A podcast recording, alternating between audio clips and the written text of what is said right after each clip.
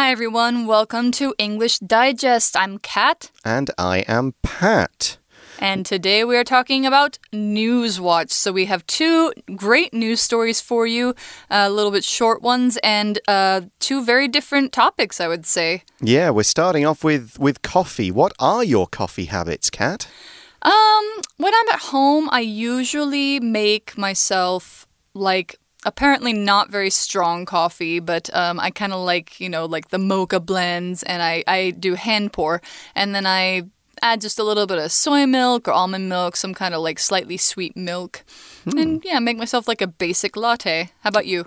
Um, I tend to take it black. I don't often go for the, the flavored kinds. Um, I like to make mine with a French press. Oh. Uh, it's just what I've grown up with. It's what my parents had. So for me, that just seems that's a coffee thing. So everybody, not everybody, but a lot of people love drinking coffee. Yep. And um, then the other story we have is about AI. Hmm, yeah, that's going to be an interesting one to talk about. So let's read through the articles and find out what they're all about.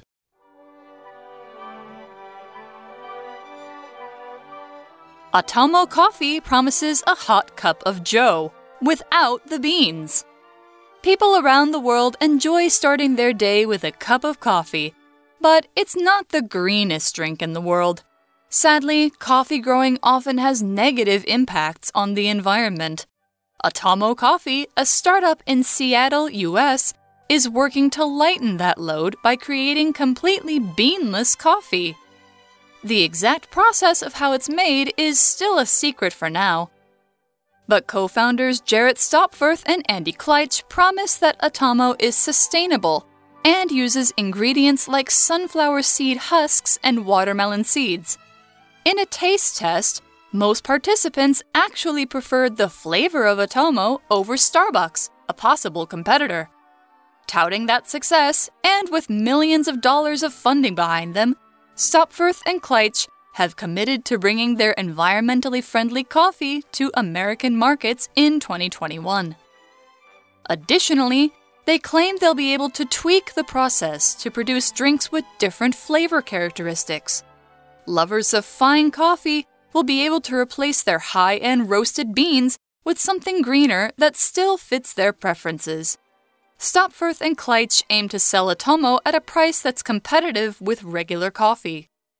Using AI to model and plan for disasters. Living in Taiwan unfortunately means getting used to two major natural risks typhoons and earthquakes. A tool that might prove useful for places like Taiwan was recently created by scientists at the University of California, Berkeley. It's a computer program that can predict how a building will fare during a serious disaster. Named BRAILS Building Recognition Using AI at Large Scale, it works for earthquakes, storms, and tsunamis. BRAILS creates a digital portrait of a building using a wide range of data, including satellite images from Google Maps. Once it's created this computerized mock building, it can simulate the effects of a disaster on the building.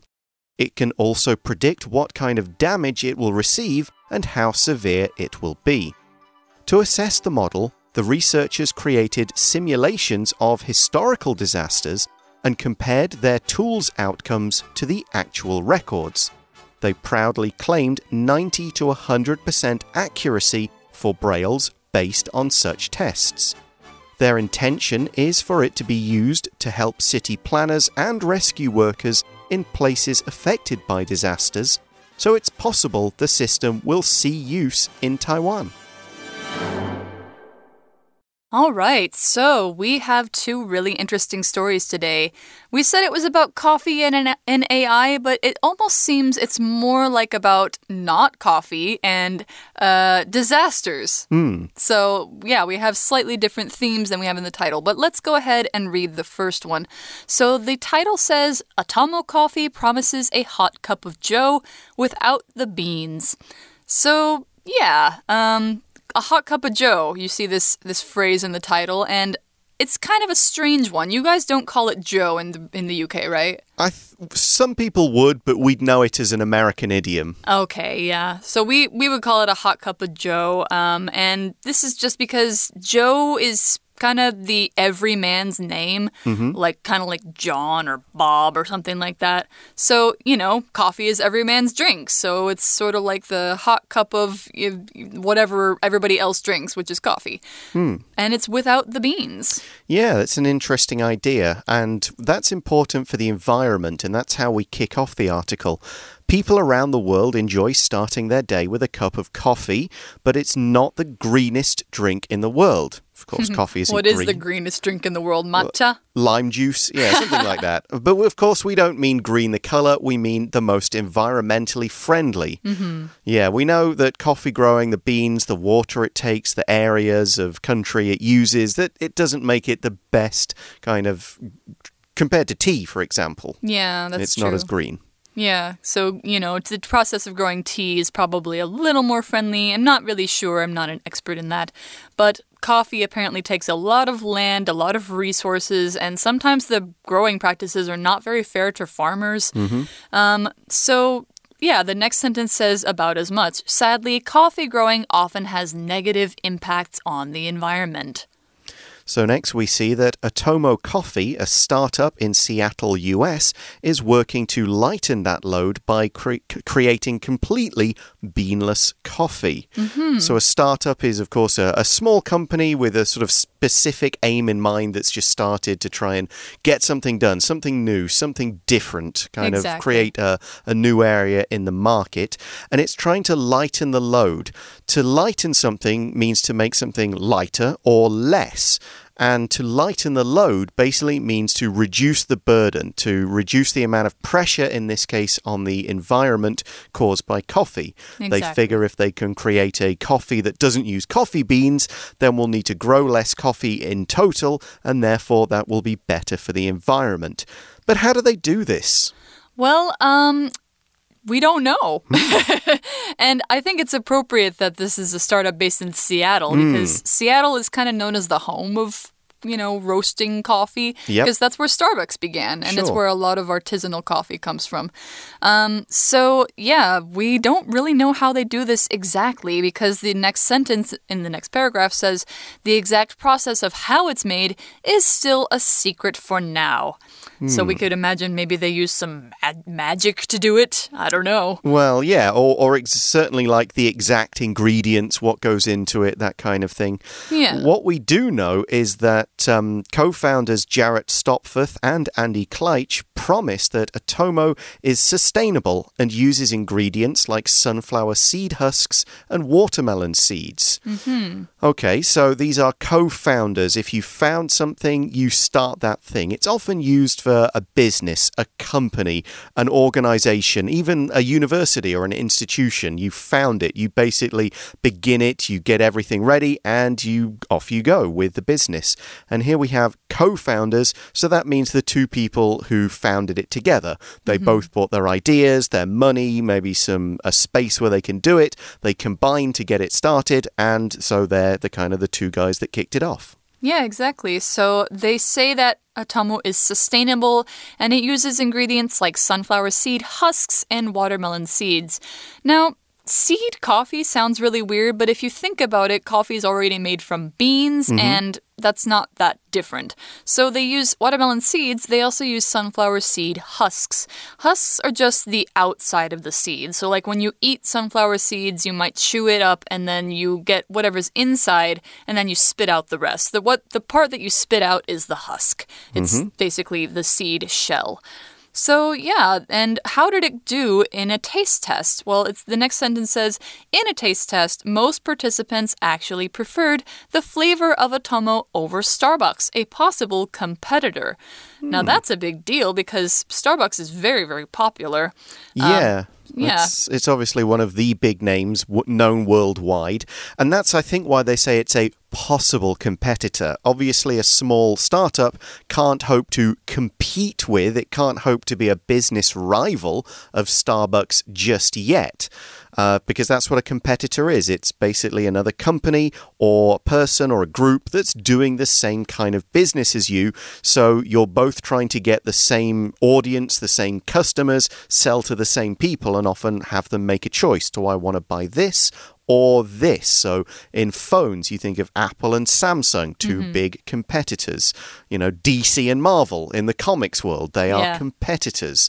So Starbucks maybe isn't a competitor for Atomo yet because it's far bigger, it's got such bigger reach, but it might be in the future if they can get this thing going, this uh, beanless coffee. If it becomes a big favorite, then yeah, you might be choosing one or the other. Yeah, exactly.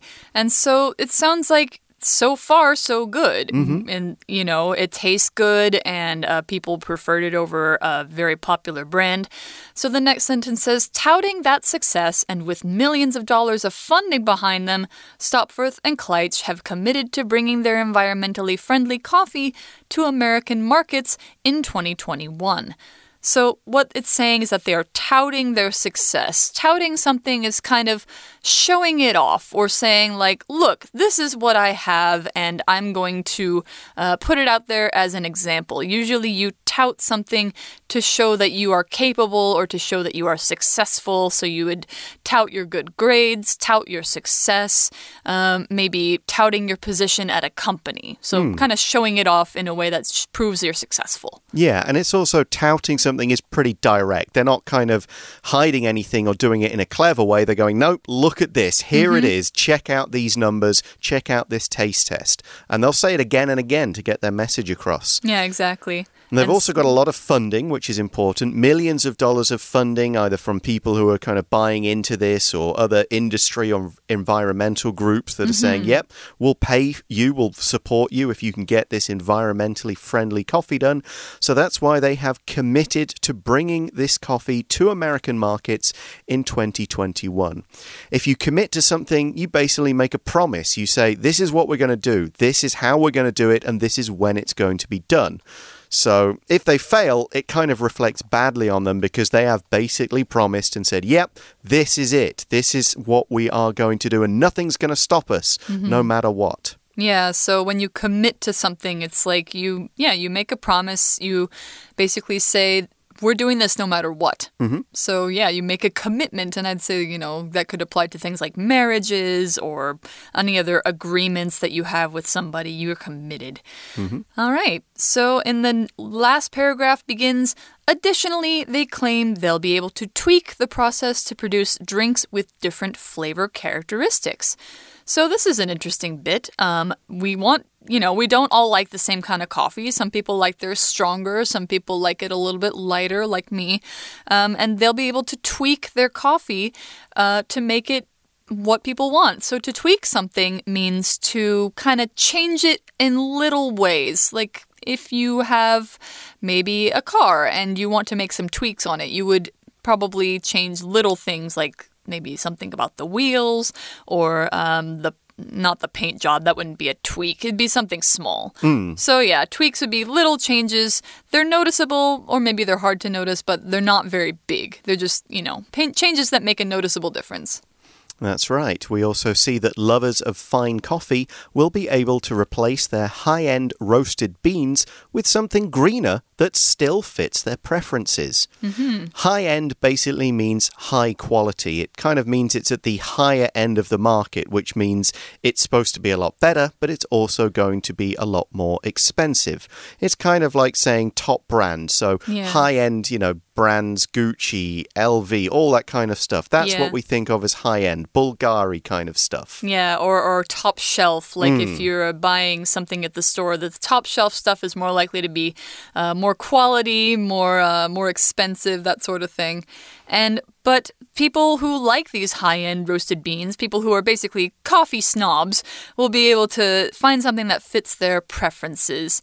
So as you know, if you prefer something, that means that you like it over other things. And so your preference is the thing that you prefer, or basically um, your taste. So if you have a certain preference for a certain kind of coffee, you'll be able to find um, something that fits that taste. So we also see Stopforth and Kleitsch aim to sell Atomo at a price that's competitive with regular coffee. Now, this is pretty important. A lot of um, super environmentally friendly products are often a bit more expensive, and mm -hmm. that mm-hmm. means people are reluctant to pay the extra, even though they know it's good for the planet. Yeah. But making a competitive price, in other words, it's the same or around the same price as regular coffee, that means people won't have to choose based on price, they'll be able to choose based on what they prefer or what they think is better for the earth. I do have one question though. Does mm. this coffee have caffeine in it? Um, I looked it up and apparently it can. It has a they put they artificially add caffeine to put it at about the same rate as a normal cup of coffee. Okay. So it's like 100 milligrams per cup. Right, of kind of. But you can get decaf. Oh, I mean that. I assume that in its natural state, it would be decaf, yeah, yeah, and yeah. the coffee would be added. It's obviously a lot of people drink coffee for the caffeine effect, not just the taste. So exactly, that was a thing I wondered about. Mm -hmm. Well, that brings us to the end of the first article. We're going to take a short break now, and then come back in a moment to talk about AI.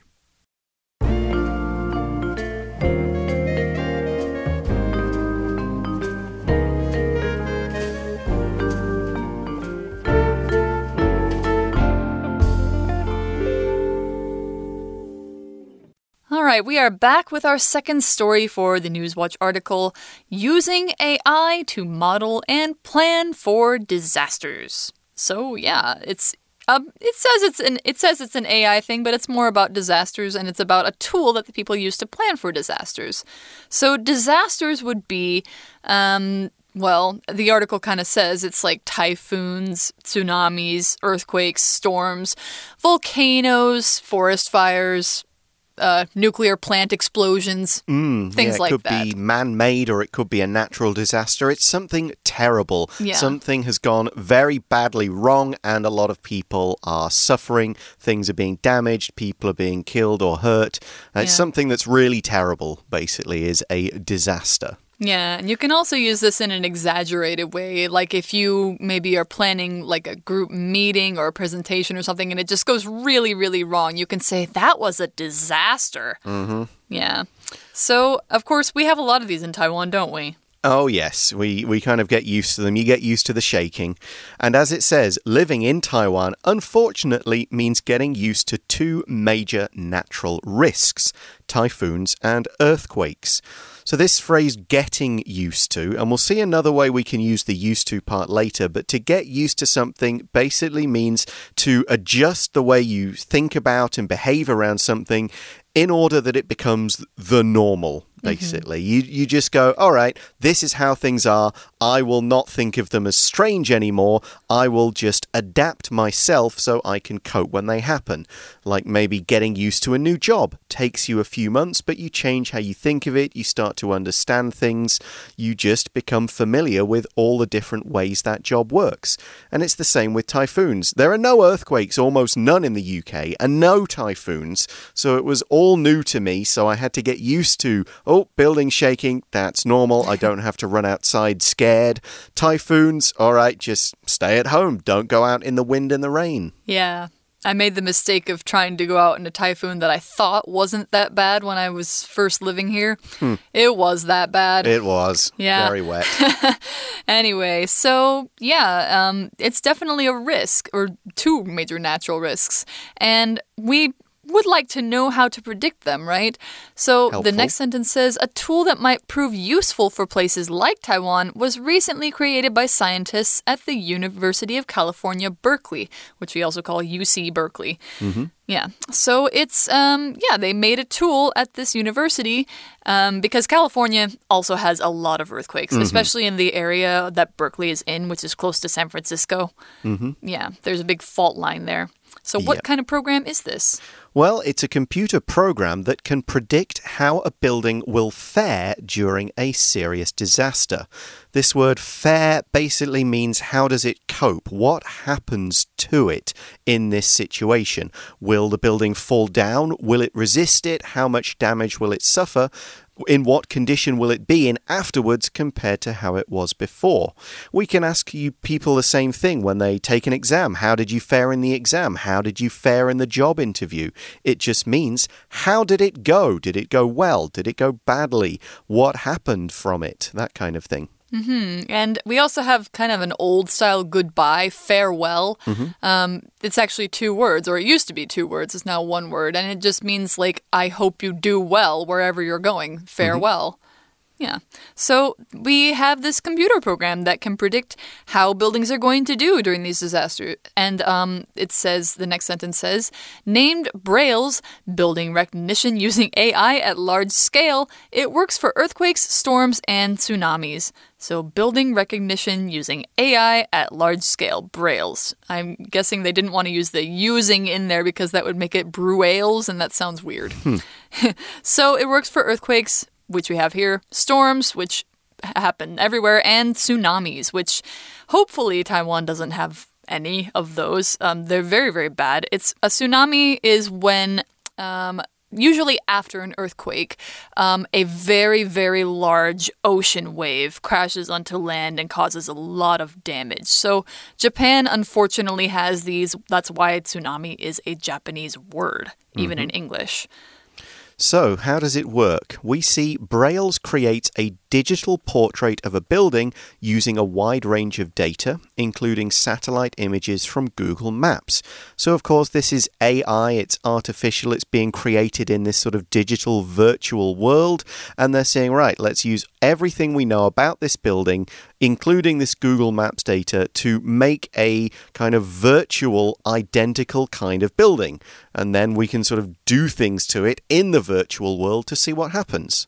Mm -hmm. So, yeah, they use real data from real buildings to create basically a simulation, which is something we'll talk about later. And the next sentence says once it's created this computerized mock building, it can simulate the effects of a disaster on the building. So basically, you put the building in a computer simulation and then you do something to it. You either like put it through an earthquake, you put it through a typhoon, um, and it's computerized. It's all computerized. That means it's only happening in the computer. And the typhoon or earthquake or the other disaster is simulated, which means that it's kind of modeled in a digital way. Like it's not a real one, but it's having all the effects that a real one would have on this computerized building. Mm, exactly. You're just taking what the real force would be of this earthquake and using, again, data to see how much wind, how much force of earth moving, all that kind of stuff, what direction it's coming from. So we'll see, well, what happens if we make the wind this strong? What happens if we make the earthquake this strong? Mm -hmm. And they will see, using all that data, will run together and it will predict what will happen. Okay, uh, as we say in the next sentence, it will, it can also predict what kind of damage it will receive and how severe it will be. So, will the building fall down? Will part of it fall down? How much damage will it get from objects that are blown. Maybe they look at buildings near it collapsing and seeing what effect that will have. Mm -hmm. They can mm-hmm. just try all these different scenarios and situations to really understand and predict, which basically means to look into the future and make a very accurate guess of what really will happen.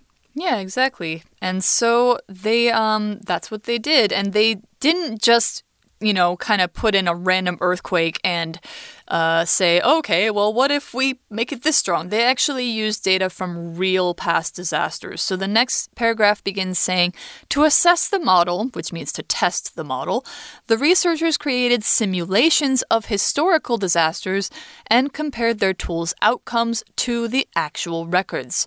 So, simulations is the noun form of simulate. So, that means it's basically a computer model of this historical disaster, something that happened in history. It might be like the earthquake that happened in 1999, was it? Mm -hmm. Or it could be um, older disasters like maybe the San Francisco earthquake, which happened in the early 1900s.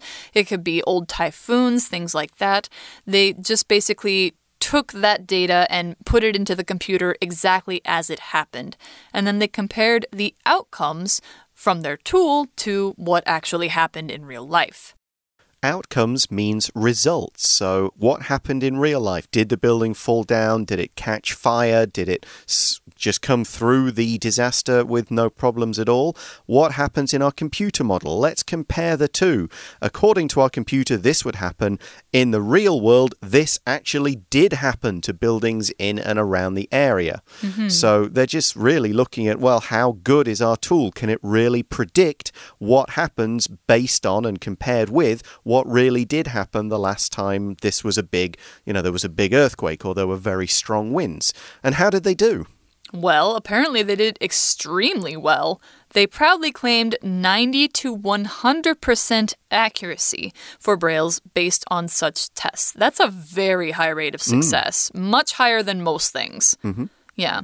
So accuracy here is talking about um, how close to the reality it is. So if you're 90 to 100% accurate, like let's say that you're shooting at a target with either like an arrow or a gun or something like that, if you are 100% accurate, you'll get it exactly in the middle. Mm -hmm. So 90 to 100% accuracy here means that their simulations were almost exactly like what actually happened. Hmm. Yep, some some variants, maybe some that were yeah. not quite perfect, but still, sometimes they got it exactly right. Sometimes they got it ninety percent right. We yeah. got almost all of it correct based on our model. Yeah. So Which this is much better than humans could do. yes, exactly, because they'd be just guessing. Well, I think that might happen, and oh, last time this happened, but we've made it stronger. So. Even if you're good at physics and math, I think a human could not get ninety percent accurate predictions. Hmm. So we see in the final sentence of this story their intention, so that's the scientist, the researcher's intention, is for it to be used to help city planners and rescue workers in places affected by disasters. So it's possible the system will see use in Taiwan. Mm -hmm. So earlier we talked about getting used to something, which is becoming familiar with it. Here we see a similar pattern, be used to, but this pattern is used to say what something is going to be used for. Mm -hmm. It's the purpose of a particular tool or model or anything really. So do be careful when you're looking at get used to, be used to something like I am used to getting up late, whereas here it's this is going to be used to do this thing. Mm -hmm. One way you can tell is if you're, say, getting used to something, it's going to be followed by a noun or a VING, whereas be used to is always going to be followed by the infinitive base form of the verb. Mm -hmm. Be mm-hmm. used to help, be used to do, be used to clean, something like that. Right, and there's actually a difference in pronunciation too. So when you say get used to, it's with a T, used to. And then when you say be used to, you separate used and to. Be used to do this. Mm -hmm. Yeah. So that's what we've got for our article today. And so um, we hope you've enjoyed learning about the news with us, and we hope that this will be useful to you. Maybe you can buy some Atomo coffee sometime in the future, mm -hmm. or you'll see BRAILS being used in Taiwan. So for ED, I'm Kat. And I am Pat. We'll see you next time. Cheers. Bye.